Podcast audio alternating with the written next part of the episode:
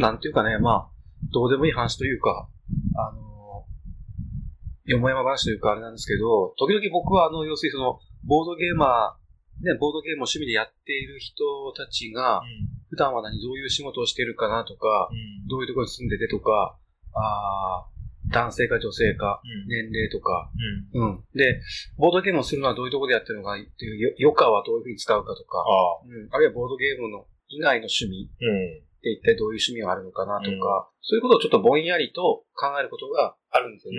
うん、で、まあ、自分の周りにも実際そのボードゲームをしてる人がたくさんいるので、そういう人たちのことなんですけど、あの、思ったのは基本的にそのやっぱり、えー、っとね、ボードゲームってやっぱ頭を使う、こうなんか理論で考えたり、あの先々のことを予想したり、まあ相手の腹を読んだりとかいろいろありますけど、あの、そういうふうにちょっと頭を使う、エンターテイメントだと思うんですよね。うん。ええ。だからまずその、頭を使うのが、あの、苦にない、苦じゃない人。うん。うん。で、結構あの、なんていうかその学歴の高い人っていうか、あの、頭のいい人が僕はこの界隈には多いと思ってます、とりあえず、基本的に。うん。なんか肉体派というよりは、あの、頭脳派というか、理系の IT 系の人、うん、プログラマーとか SE の人が多いなっていう印象もあるんですよね。うん。まあ、男性が多いので、男性は、まあ、あの、基本的になんていうか理系が多いから、そこからやっぱりこう、IT 系とかに行くかなっていう。うん。男性は文系より理系の方が多いですよね。うん。理系の方が多いですよね、文系よりね。女性は文系が多いけど。うん。だそ、そこはまあそういうふうに、あの、考えて、うん。どうでもいい話なんですけど、結局。だから何って話なんですけど、うん。うん、だから、あの、そういう割となんていうか、あの、ブルーカラーじゃなくて、なんていうか、ホワイトカラーなの。うん、なんていうか、うんブルーカラーっていうとなんか工場とかの労働者みたいなイメージですよね。うん、ブルーカラーって、うん。ホワイトカラーってちょっと、まあサラリーマンとかそういうことかな。まあ営業とかする人もいるんであれなんですけど、うん。だから結局、あの、まあ結構、そこそこなんていうか、まあ学歴は良くて、大学とか行ってる人が多くて、うん。結構頭を使う仕事についてるような人、うん、が多いかなというふうに思いますね。うん。うん、まあそういうゲームが多いですそうだね。うん。そうじゃないものも。うん。なんかあの、一回結構僕ボードゲームを布教したくて、ね、あの、ボードゲームやったことない人連れてきたけど、うん、そういう時に、あの、まあ、難しくて、うん、うん、ちょっと無理とか言う人もいたんですよね。うん。うん、で、やっぱり、そういう人たちは、まあ、やっぱりそう考えるのは苦になっちゃうんですよね、結局ね。うん。うん。中には別にそんなに考えなくてもいいあの、軽いパーティーゲームみたいなのたくさんあるんですけど、うん、まあ、あの、メインになるのはやっぱりあの、マネジメントゲームというか、うん、あの、ボードゲームって大人がやって楽しめるゲームっていうのは僕はそこだと思うんで、うん。だからそこのハードルは、あの、クリアできないと、まあ、普通のボードゲームってなかなか楽しめないのかなっていうふうにちょっと思ったりもして。うん。そういうことを考えるのを楽しいって思う人は、ハマるんでしょう、そうだよね。うん。あとな、どうなのかな？デジタルゲームをやってる、やってないとか関係あるかね。そこが、うん、その、ボードゲームにハマっている人たちが、うん、その前、うん、羊じゃないけれども、そこは私も少し興味があるところで、なんで興味があるかっていうと、自分は、えー、デジタルゲームにめちゃくちゃハマってるわけではないし、したことはあるけれども、で、アーケードゲームもそんなにハマってるわけではない。したことはあるけれどで、TRPG っていうのは一回もやったことない。ああ。あと、TCG、マジック、遊戯王。それもやったことない。あはい。で、ボードゲームに興味が、を持つようになった。で、個人的には、自分みたいな、そういう羊の人って、結構珍しい方なんじゃないかなって思ってはいるんですよね。なるほどね。なんか周りの人に聞くと、昔 TRPG やってました。はい。マジックから、えっ、と、こういうボードゲームに興味を持つようになりました。デジタルゲームやっててっていう人が、私の周りではなんか多い感じがするので、そういうのを聞くたびに、自分みたいに、急にポコッと、ボードゲームに興味を持った人間っていうのは、わからないですけども、マイノリティに近いのかなと思うところもあって、なのでそういう元どういう趣味を経て辿ってボードゲームにハマるようになったのかっていうのは私も興味があるところではあるんですよね。なるほどね。ボードゲームにハマる前にどんな趣味をしていたなっていうか、うん、松本さんなんかデジタルゲームってほとんどやってなかったんですか？したことあるけれども、したことがあるって言ってる。したことがある。うん。コンシューマーというかテレビゲームとかハード持ってなかったな。ハード持ってましたけど、な何を持ってたんですかちなみに？うん具体的に言うと、うん。プレステ2までで、ああ、そうなんだ。ずいぶん前ですよね。うんうんうんうん。任天堂あプレステ2までは、何ずっとそのその都度さメインストリームの何テレビゲーム機ずっと持ってたわけじゃん。ププレステとか2、プレステ1、うん。スーパーファミコうん。遡っていくそうだね。ン。まあそういうことですね。うんその程度です。ある意味。うん。はいはい。セガは行ってないんだじああ、そっち行ってないんですよ。ああ、なるほどね。ゲーセンとかはどう？ほとんどですよね。あ、い行ってないですか？ほとんど行ってない。うんマジックアカデミーでちょっと行ったぐらいですけど、それも全然そんなハマったとか、うん。週何回通うとか、全然そんなレベルじゃないんで。うんうんうん。だから逆に不思議がられるかもしれないですね。なぜそこ、ねなぜそこからボードゲームに行ったのか。スーパーファミコンとか、まあ、プレステとかプレステ2は持ってて、まあでも、それやってたんだよね、じゃあね。うーん、うんハマるほどじゃないけど、まあ、友達とやったり、まあ、本当に標準的なその程度ですそうすると何？なんかハマってた趣味とかなかったんですうーん。だからそれが自分ではよくわからない。かあんまりないの？そんなに。でもいろいろなんかあれだよね。趣味は広いよね、実は。結構ないですけど。でも落語とか、ラーメンとかいろいろまあ、。それはまあうん、ツイッターのプロフィールになんか、あ他のならんなと思ってて、でもあの程度のことは、他の人もみんな、ですかでも音楽も結構ね、テクノとかいろいろ詳しいし。ーん、覚えてるだけです今までいろんな趣味変遷してきて、やっぱりボードゲームが一番あれですか？ハマってるですか？ハマってます？やっぱりなんていうか。よ。ああうん、年月とか長さとかですね。あーなまあ、まあまあ、うん。そんな、まあ、どうなんですかね。まあでも、うん。年月とか、うん使ったお金とか。下世話な話うん、かけてるお金とかはそうですね。あ、そうですか、やっぱり。うんうん、なるほど。で、一時期、ボードゲームの前はちょっとメイドカフェに売ってたりしてたんで、ええあ、そうなんだ。そう、だから、でもそれよりもこっちの方が長くなってますね。ええあ、いろいろメデカフェとか行ってたの？じゃあうん なんか、衝撃の事実。まあでも、シャツキステはね、うん二人でも行ったことあるし、よく行ったし。うん。ええあ、そう、なん、な、な、どれぐらい行ったんですか、メイドカフェって？何店舗こぐらい？れぐらいうん。いろんなお店に行くんですか？それとも決まったお店ばっかり何回も？調べていろんなとこ行くんですよ。ああ、はい。ネットとかで調べて、あの、下調べて。大体何件ぐらい行ったんですか？あんまり言いたくないかもしれない。何十件やと思います？何十件。100は行ってない。3桁行ってない。うん3桁行ってないです。すごいですよね。99件かもしれないね。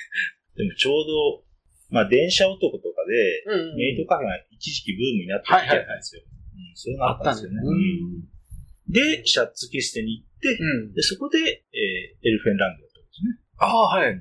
それが最初のボードゲーム。おおなるほど。そこ繋があ、それがきこれは綺麗だ。初めて見るんで、すごい綺麗な。覚えてます。やっぱその時の感動を覚えてる。フルの6人でやったんですけど、うん。だからこれは綺麗で、ああ、こんなものが世の中にあるんだなええ何年後の話なんですかね、それ。もう覚えてないですか今、シャツキステがある場所と違う場所で、昔もっと違う場所にあったんですけど、その頃なんで、うん。2000、2006年とか、え見えないかな。でも、そのあ、もうだい時は、ぶ前ですね。じゃあ11年前で。もその時は存在を知ったってのはその頃ですね。でハマったわけじゃないですね。自分で買ったり、うんそこまでは、あ、それ、それエルフェンランドやって、なんか調べたりもしなかったんですか？ボードゲームってあんなっていろいろと調べたりとか。うん、ちょっと調べて、カルカソンヌとか、うんちょこちょこっと買ったぐらいかな。あ、買ったは買ったは買ったんだ。それで、うんエルフェンランドやって、でもオープン会行くとは全然それは何も、もう自分で買って、うんこれ次、じゃあボードゲームやってもらってたんですよ。そのエルフェンランドの後。覚えてないですか、うはいはい。あとは実際にオープン会っていうのが初めて行ったのは2010年なんで、うんまあ、2010年ぐらいからボードゲームにやる。それはちなみに何、どこのオープン会ですか？それは、あ、そそれれは坊主です。は、坊主で。それははいはい。地元の、そうです。老舗のあれですよね。うん。UBC。うん。はいはいはい。その、シャツキステで、ボードゲームっていうものがあるんだなっていう存在を知ったのはそうなんですね。うんうん。その2010年のオープン会に行くよりも2、3年前。だからそこはやっぱメール書くが繋がってうんだからっていうのもあって、うんこういう羊の人多分珍しいと思うんで、メイドカフェってどこが魅力なんですかね？なんかハマる。えそれが、だんだん話がそれてくいや、るんで。でもそ、そっちの方に興味あるというか、松本さんとメイドカフェってあんまりなんかその合わない、なんか僕の中でい普通の人は多分、ね、松本さんってメイドカフェの趣味の人と見えないんだけど、まあいろんな人がいますからね。でも僕のうん僕の勝手なイメージだね、それ多分ね。うん。まあメイド会もいろいろありますからね。うん。まあ、それは置いといて、わかりました。全然話がさすがに違ってくるんで。了解です、了解ですね。えー、あ、そうなんだ。まあ、そのボードゲームにハマった人たちがその前、どういう流れで来たかっていうのは興味があると思う。私は、そうですよね。僕もよくなんかあの、ボードゲーム、オープン会とか来た人に、えー、どんなゲームやるんですか聞くし、どこでこのボードゲームって知りましたっていう質問はしますね。でやっぱね、その慣れ初めってなんか興味あるんですよね。なんでここでボードゲーム知ったのかなっていう。み、みんなのその、ボードゲームはみんなに聞きたいぐらいですよね。ここでこうして、この衝撃で、なんか、それで感動してみたいな。で、時代まで言わんけども、多分、5年前、10年前とかで、うん、その知るきっかけって多分いろいろ違ってきますよね。最近知った人は、どういうの、なんで知るのかな僕は最近、なんかテレビとかメディアの露出も多いし、で、その辺で知る人も多いと思うんだよね。もっと言えば、その、5年前、10年前は、テレビで知るっていうきっかけの人はいないだと思うんですよね。ないないだと思うんですよ。ちなみに僕はね、あの、要するに結構デジタルゲームにハマってたと言っていいかなと思う。ゲーセンもよく行ってたし、ゲームもスーファミから、まあ、64、ニンテンドーだとね、64とかもってたし、プレステ、プレステ2。まあ、僕も最近はもうやったね、プレステ2。で、セガ派というか、セガサターン、セガサターンとドリームキャスト。うん。で、Xbox。うん。360。うんうんうん。自分が最初に知ったのは、だから要するにその、ファミ通で、ファミ通っていう雑誌があるんですね。まあ知ってると思います、皆さんね。うん。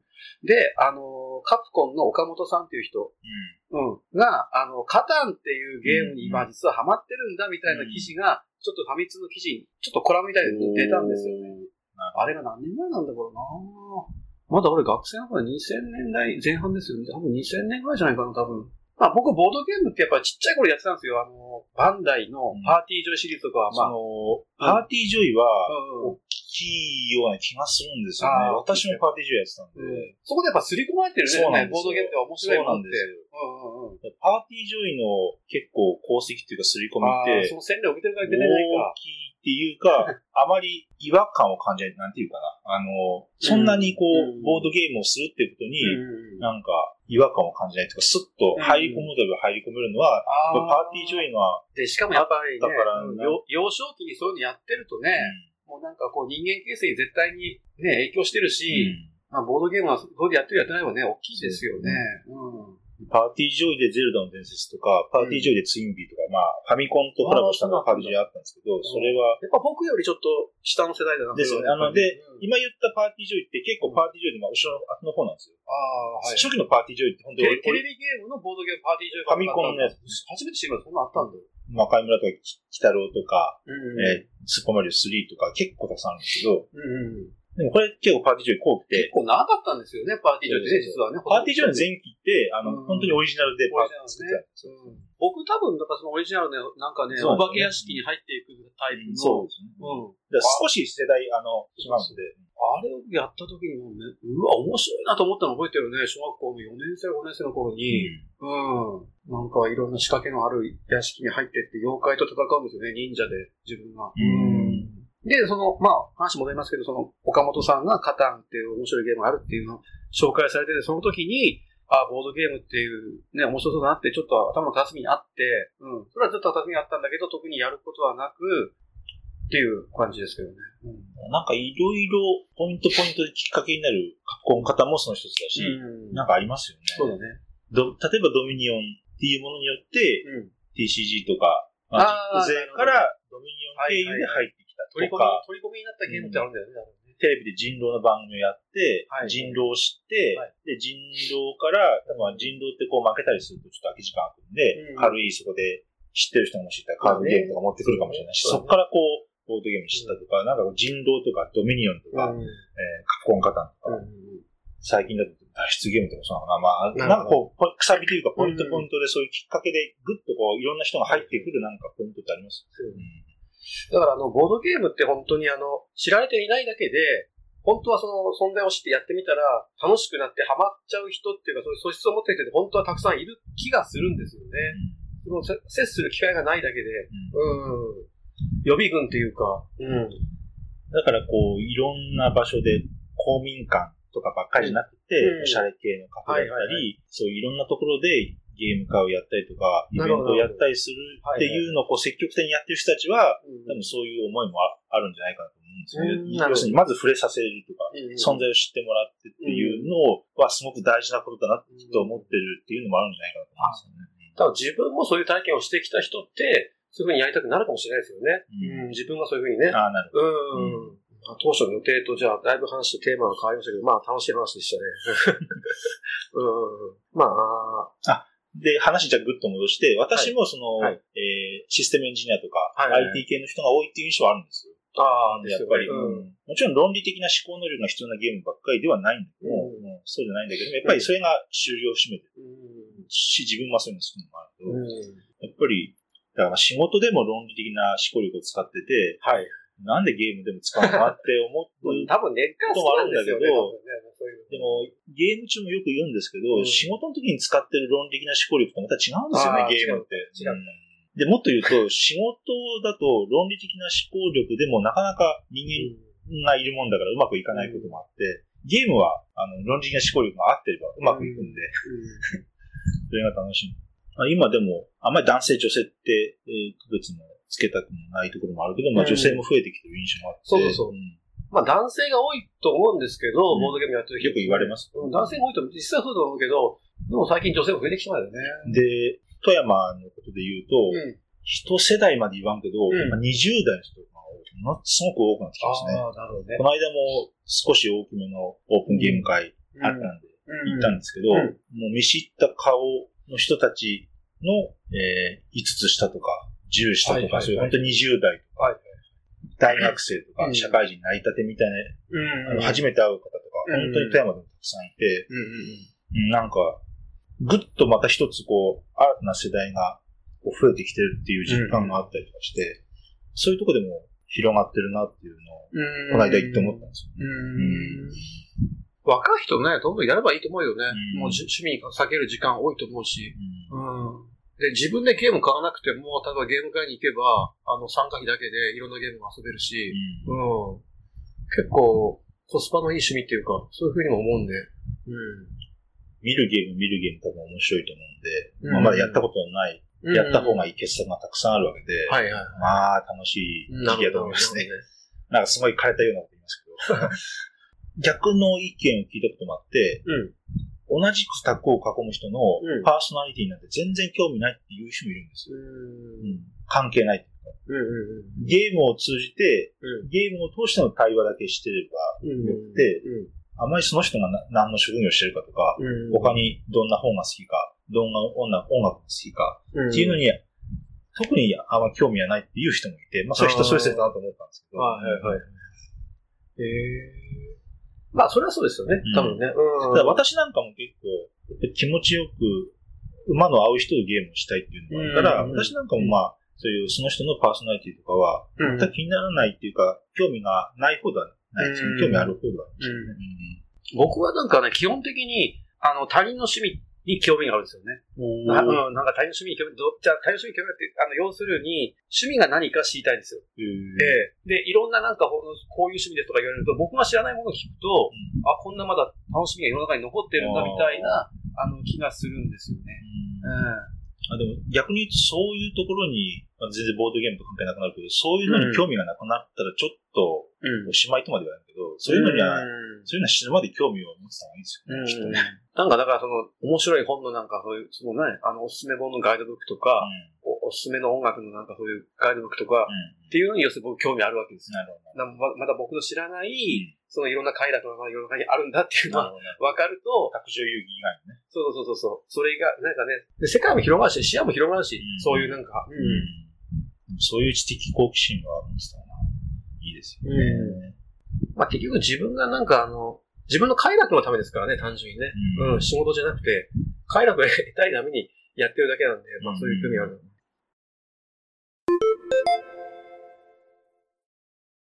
はい。じゃあ、ここから、あの、個々のタイトルいきたいと思うんですけど、まずは、えー、クロンダイクラッシュ。うん、はい。えー、一応作者ライアン・ローカットという人ですよね。アメリカ人だと思うんですけど、うん、うん、レッド・レイブンっていうパブリッシャーから出た、あの、最近の新作ゲームですよね。うん、ホビージャパンがもう国内流通していますけど、うん、えー、まあ、これこの前やって、8分間帝国の人？この人は。8分帝国。先輩。うん。で、割と話題作を作ってる人で、で、僕はちょっと、まあ、あの、率直な感想を言うと、まあ、ゲームの説明より前に、えー、感想を言うと、まあ、ルールを読んだ段階、まあ、ルールの分量はまず少ないんですよね。4ページぐらいかな。うん。うん、分量は少ないんですけど、まあ、読んでみて、うん、あんまりその、大体僕はルール読んで、あの、引き込まれていくときと、こう、ルール読み読み進めるときに、こう、ぐいぐい引き込まれていくルールと、うん、義務で最後まで読む。このゲームをしないといけないから、しない、しないといけないというか、まあ、買ったし、あの、やることになったので、義務として最後までルールを読むっていう、この二つに分かれるんですよ。それテンションとしては違います。そうです。うん。やっぱりね、なんかあの、いいゲームっていうか、まあ、いいゲームなのかどうかわかんないですけど、ルールブックでこう、引き込まれていくときあるんですよね、こう。うん、この先どういう風に、あの、そういう処理していくんだろうかっていうか、いろいろ。と、おそれと、それが、それが前者で、今の後者とすると、クロンダイフラッシュは後者だったんですよね。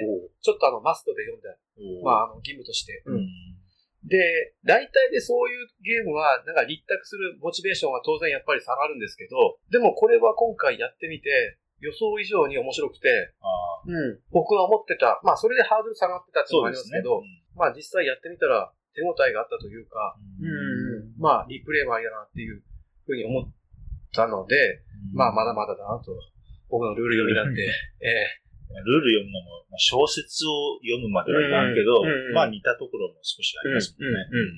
最後まで読むのは全然苦じゃないルールもあれば、ね、うん、あの、もう本当にその義務として、このゲームをやるために読むっていうのもあるんで、うん、で、何が面白かったっていう話なんですけどね、まあ、松本さんどうですか？で、そっちがね、面白かったかどうですか？まずは。よかった面白かったし、うんうん、8分帝国の人だってのは知らなくて、遊んで、うん、えー、ライかっちりしてるゲームだなと思ったんですけど、はい、その後8分帝国のデザイナーだって聞いて、合点がいったところがありました。おなるほど。ね。ああ、言われてみればそうだな。その辺ちょっと話聞きたいですよね。どういう、なんか共通点みたいなのが感じれた？セッション中にも言ったのは、4つ会社があって、コマも全部数が一緒だし、各会社ごとの何かカラーがあるわけでもないし、例えば赤の会社は株価がすごく高くなるけれども、個数が少ないとか、青の会社はコマの数がたくさんあるけれども、なかなか株価が下が上がらないとか、そういう個々の特徴があるわけでもない。はい。4つ、ただただ4つ均等な会社があるだけ。っていうところとか、フラットっていうか、あえてそういう色はつけずに、フラットに記号化してるっていうんじゃないんだけど、なんていうのかな。そういうところが、8分帝国と似てると思ったんですよね。なんか、システム。っていうかね、システム重視というか、はいはいあの、なんとかこう雪山とか、こう、講座みたいなテーマをつけてはいるけれども、かなり剥き出しのシステム感っていうのが、テーマによって隠れることがあまりなく、見え隠れしてるっていうか、あの、鉄骨がもう見えてる。チラチラ見えてる。それがいい悪いって言ってなくて、それは多分デザイナーのカラーだとさっき言った会社の均等にするっていうのも、うん、当然そのばらつきをつける、特色をつけるっていうテクニックだって当然知ってるけれども、あえて多分そういう、こっちの選択をしてるんだと思うんで、うん、それは全然いい悪いって言ってないんですけど、だから、面白かったし、カチッとしてるなって思いましたね。ですね。あ、で、感想だけ言っとくと、個人的には、ほんの少し、故障袋っぽいのを感じましたね。ああ、はいはい。故障袋あれ、起点からこう、通行料、なんや、道の量を払って、こう、起点から家を置いて、召喚を置いて、そこからまた召喚を置いてって、こう、ルートビューディングじゃないけど、こう、作っていくんですね。あそこの部分が、あれも、このマップもこう、ここからここまでは3キーいますとか、ここから2キーいますとか、あと、もう一個故障袋だなと思ったのは、ゲーム中に1回だけ消すのできるんです。で、故障袋もあれ、ゲーム中に2回だけ使える、ちょっと特殊アクションのがあるんですけど、はい、あと、えっ、と、収入が倍になるとか、はい、駒が2個置けるとかもあるんだけれども、はい、あの、故障袋やってられる方は分かって、だから、すごい、その2つの点で、すごい故障袋的なものを感じましたね。これはあんまり同意されないかもしれないけど、ね。ゴールドジーバードね。うん、こんな渋いけどね。ああ、ほら、こんなとか。うん、何が面白かったかっていうのが、なかなかちょっと難しいゲームかなと思うんですよね。結構あの。それは8分帝国とも似てるああ、なるほどね。これこれこういうところが面白いっていうのは、なかなかその、言いにくいっていうか、ガチガチの競りって言っていいかなと思うんですけど。一巡です。一巡競り。一回だけビットできる。その一回の決断で全部決まるというか、そのその人の決断はそれで、それのみだという。どうなんですかね？何周もする競りがいいのか悪いのかっていう話はまあ、置いといて、まあ、まあでも一回でいいのかなっていう気も、こういうゲームをやると思ったりもするんですよね。どっちがいい悪いもないですよね。うん、何周も回る競りはそれで、うん、えー、そっちの良さもあるし。まあゲームによりけりかな。うん、そこは。ショートするような、資金がね、うんうんうん。かなり資金のバランスは辛い感じでできていて、えー、あの途中途中のセットコレクションというか、うん、毛皮3つトークンを払って12金もらうみたいな、はいはい、ああいうのをちょこちょこ途中でやっていかないと、多分資金がなくなって積んじゃうぐらいのバランスで作ってあって、そこは辛いなと思いましたけどね。だから競り値、ちょっと間違えてもつけると、結構それで、そうね。沈んじゃうこともあり得るぐらいの、面白かったのは、その要するに会社の価値、資産価値って上がる一方で下がることはないんですよね。で、自分が持っているカードで、あの、4つある会社の資産価値を全部現金化できるんですよ。その、その時の資産価値に応じて。で、絶対に下がることはないので、どんどん上がっていくので、なるべくそのカードは後で使った方がいい。あ、そのゲーム中1回だけ。そうそうそう。うん。だけど、プレイヤーによっては、あのもう、我慢できなくて、ここで使うっていう人もいるし、いや、まだしゃがむと。うん、お金使わないで、えー、まだ粘って、えー、っていうこともできるので、まあ、そのタイミングの、その、いつ使うかっていうジレンマは結構僕は面白かったと思う思うんですよね。まあ、うん、とにかく、あの、株ゲームって要するにその、その株の価値が上がった時に現金化して、下がった時にその株を買うっていうのが基本的にまあいいんですけど、この、これはまあ株ゲームじゃなくて、株ゲームって言って資産価値は絶対に上がっていくので、後で方がいいっていうのはもう最初のインストの段階でも分かってる。ゲーム開始の段階で。うん。で、それを踏まえて、じゃあ競りをしなさいっていうことなんだけ、ななんだよね、要するに。うん。で、今、今ここで絶対その、競りに勝たないといけないっていう局面もあるし、うん、それはその皆さんが持ってる目的カードの内容もあれば、うん、あの、マップの配置で安く建てれるとかいろいろあると思うんで、だからその辺の鑑みて、あの、いつ、うどう出るかっていうのは、あの、すごくいいジレンマになっていたなって僕はちょっと思いましたね。うん。あれ、カードを全部使うんですよね、あの、そうそう。そうそうそう。終了条件が全部ね、あの、使い切ったっていうことなんで。で、この間全部使って、うん、各会社結局、9までいったんですよね、はい、8が。そうそう。必ずそれ毎回のセッションでそうなるはずなんだよ、絶対に。あ、あ立てないっていう可能性もあるのか、プレイヤーがでも。ああ、うん、立てなかったらそっか。でも、ほぼほぼ大体一緒になるよね、4つともね。うん、同じトップ、うん、ストップ高というか。そこら辺も、ピチッとこう、してるなっていう気がしましたね。そうだよね。なるほど、なるほど。最後は、あ、この間のセッションで言えば、どんな会社でやろうと、もうあの証券のマークが1個給金なんですよね。うん。関係なく全然。そうだね。4つの会社だもんね。多分たくさん取ってる人は、まあ、かなり有利、っていうかリードしてるっていうのも見えちゃってるんですよね。まあ、あともう一つ、その、雪男のトークンでマジョリティだった人が25金。っていうのがあるので、あそこもまだ一ついいアクセントになってて、ちょっとあの、雪男戦略で行くのか、あの、証券戦略で行くのかっていうのもちょっと一つあると思ったんだけどね。うん。雪男の数ってもうトークン全体の、なんていうかもう分かってるんで、何枚とかマジョリティが確定っていうのは絶対分かるんで、まあその辺もだからあれかな、完全情報というか、価値として。この間も、ハトさんが、まあ、雪男5枚ぐらい取って、うん、でも確定して、うん、そうすると他の人はも雪男トークン取る意味合いが全くないですよね。全くないんだよね。っていうことが起こるんだけど、まあ当然それはデザイナーはそれは承知の上で、それぐらい全部見えてる、カチッとしたまあゲームにしたかったんだろうと思うんで、それはなんか間違えてほしくて、うん、それはあのゲームの、このデザイナーの、カラーやってる。あれ一応、雪男トークンはでもあれかね、3枚で5金になるっていうね、一応使えるのか。ああれ、残念賞だけどね、多分ね。あ、そっか。トークン3個払って5金って、雪男とトークンも含むの、含んでると思う。誰も、誰もやってなかったけど、あれ損するから結局はあの、良くないから。でもまあ、そうか。よっぽどなんかお金困ってんだったらそれそうだね。まあでもあの、お金がカツカツなので、本当にその、このカツカツ感が結構ね、いいんですよね、僕は。楽しめた。うん。ここは人の好みのところですよね。私も好きですけど、逆に窮屈に感じる、息苦しさを感じる人もまあいるかもしれないですね。ゆるいよりは僕はもう必要が好きだよね。だからもうどうしてもしょうがないからお金にしたし、途中でも現金化したし、やっぱり途中その現金化しないといけないという局面が来ることが楽しいんですよね、僕にとってはね。このヒリヒリ感は私も好きでしたけど、ね。はい。ということで、あんまりなんか話題になっていないような気もするんですけどね、なかなかの作かなというふうに僕は思いました。はい。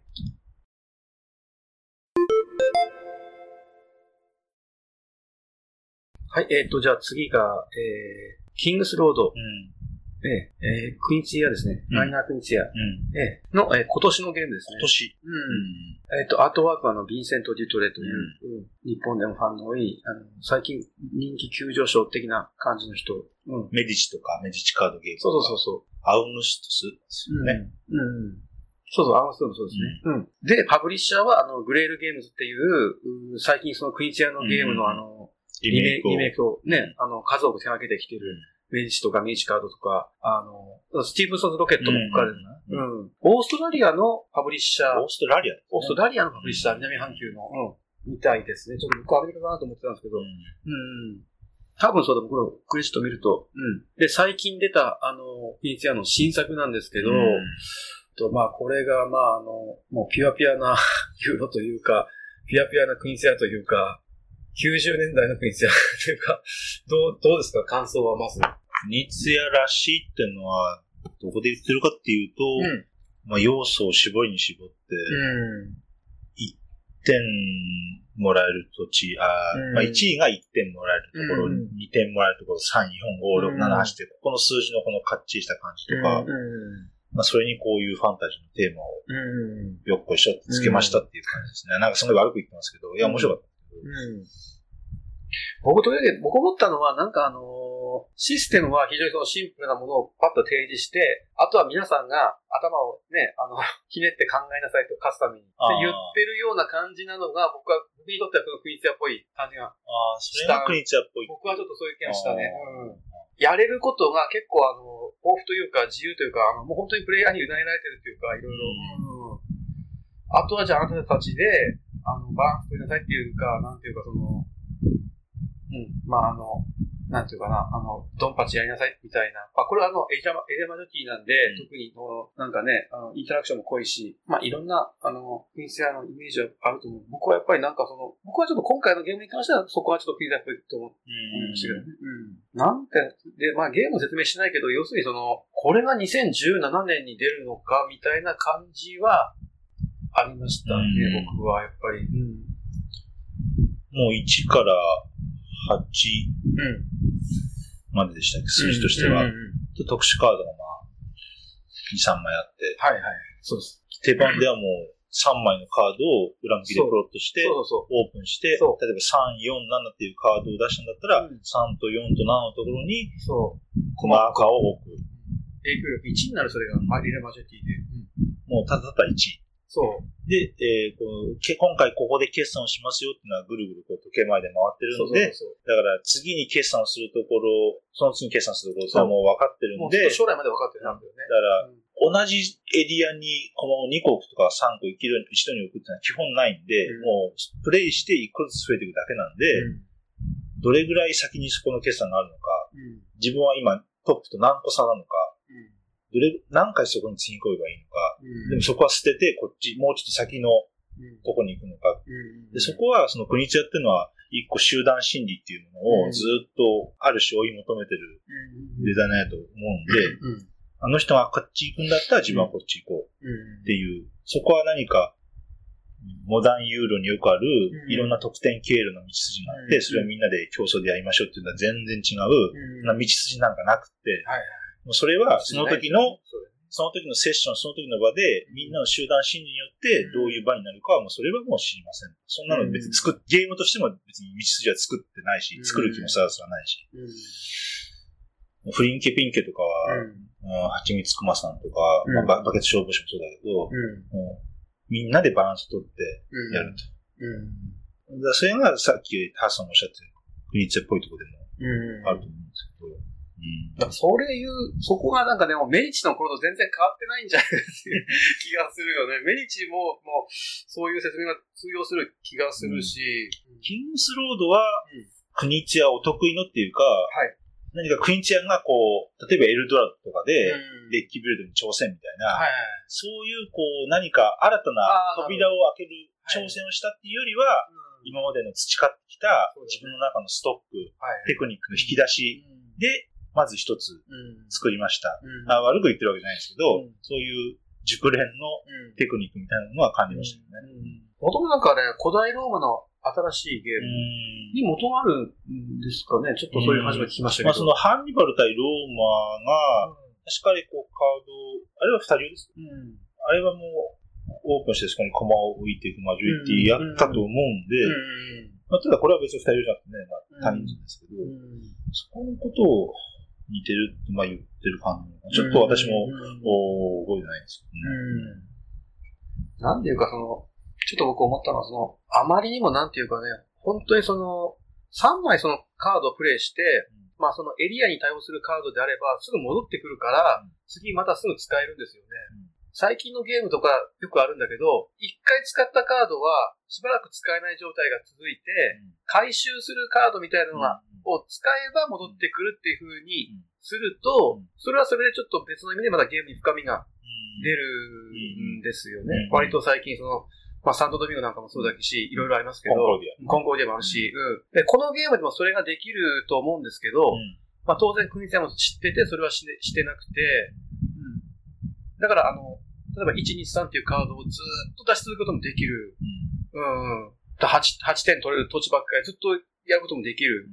うん。ただ、それはみんな同じ条件なので、同じ条件だから、あの、まあ、当然ね、その成立するんですけど、うん。そこがなんかもう、うん、そうしなくて、そう、やる、こういうゲームで作っちゃうんだなっていうのはちょっとね、うん、うん、まあ、この辺が国茶なのかなってちょっと思ったんだけど、うんうんまあ、国茶はこういうのは好みなんですよね。ねだから、多分8点の土地が明らかに1点の土地よりも、俺は点数は高いのは当たり前なんだけど、それはどうせ8点の土地ってのはみんな行くでしょと。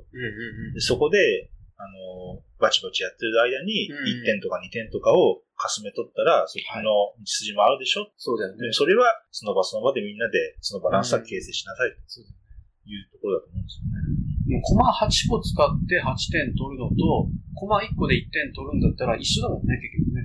結果的に。そこに費やしてる手番、そう、費やしてる。考えね。そうそうそう。コマ10個で8点取るんだったら、コマ1個で1点取った方がいいわけで、まあ、そういうことですよね。ピュアユーロって言えばピュアユーロなんだけど、なんか僕はピュアクニチアっていうか、うん、なんか、これぞクニチアっていう感じもちょっとししまった。率直に言うと、キングスロードからは、グッとくる、今までなかった新鮮っていうものは私はあまり感じはしなかった。面白かったですね。だけども、いわゆる、クニチア武士全開だなっていう感じでした。だから、この前のシャートが、あのー、なんだっけな、カードゲーム、えっ、ー、と、マハラジャ。マハラジャを出した、あれとなんかちょっと、相通じるものは、こう、カレカレの、うん。まあ、ただ、カレカレって言ってても、これは今までいろんなシャープの作品、いろんなクニチアの作品をやってきた人の感想であって、これで初めてクニチアの作品と出会う人もいるわけで、まあ、これは一個人のもちろん意見ですよね。今の、だからその僕はちょっと心配なのはちょっとメインストリームっていうか、あの、スカウトアクションで、こう、1、2、3、4、5ってこう並んでくるような、あの、ゲームとは全く違うベクトルの、ね、あの、今の時流とは全く流行とはかけ離れたところのゲームなので、商業的な成功とかがどうなるのかなっていう気もするんですけど。だから、例えが、まあ、よくないかな、その、演歌、歌謡曲みたいなところが、時代劇みたいな、あの、そういう、伝統芸能、そういう、ところを感じますよね。僕思うのはでもね、スカーダクションとかで、あの、上位に来るゲームが、僕はファミリーゲームとして、家族で楽しめるとはとても思えなくて、で、やっぱ家族でご飯を食べ終わった時とか、毎日夕食の後での、あの、テーブルの上に乗るのはやっぱりこういうゲームだと思うんですよね、僕はね。うん。だからこういうゲームはなくなっちゃいけないと思うし、あの、エッセみたいな、その、マニアな人たちがたくさん来て、ボドゲモンスターの人たちが、こういうゲーム面白いとか言って、テキスト売買のね、特殊効果、それはそれでもちろんいいんですけど、まあこういうゲームはこういうゲームで絶対に存在価値はあるし、まあこれからもずっとね、伝え、伝えずに残っていってほしいなと思いますよね。で、少なくとも国津屋はそこはきっと、そういう需要っていうか、そういうものが必要であるはずだっていうのも、きっとそれは信じてるし思ってるんでしょうね、きっと。あとは、それにちゃんとこうして出してくれるメーカーなり、理解のあるパブリッシャーがあるかどうかっていう話なのかなと思うんですよね。国津屋が独自でなんかブランドとかメーカー持ってるわけじゃないんで。